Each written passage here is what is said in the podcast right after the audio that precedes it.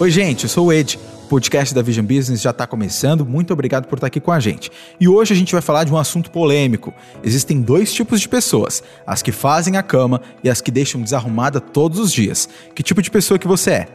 Eu, particularmente, não faço nada sem arrumar minha cama primeiro depois que eu acordo.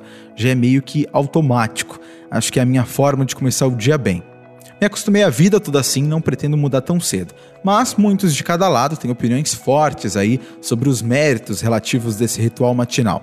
O que muita gente não sabe é que esse hábito pode fazer muita diferença, principalmente para a sua saúde mental.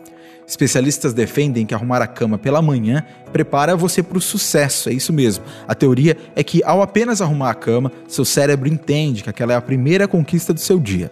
Na prática, essa sensação pode acabar te encorajando a ser mais eficiente.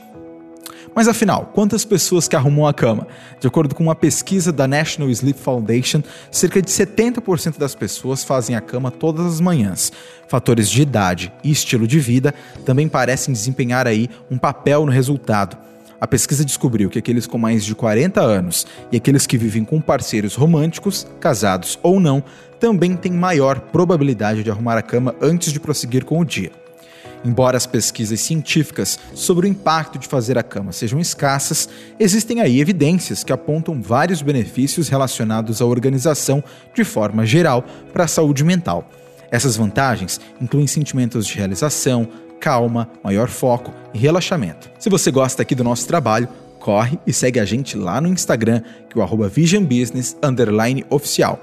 E fica de olho no nosso site e aplicativo, que todo dia tem notícia, dicas dos colunistas e muito mais. Combinado? Até a próxima!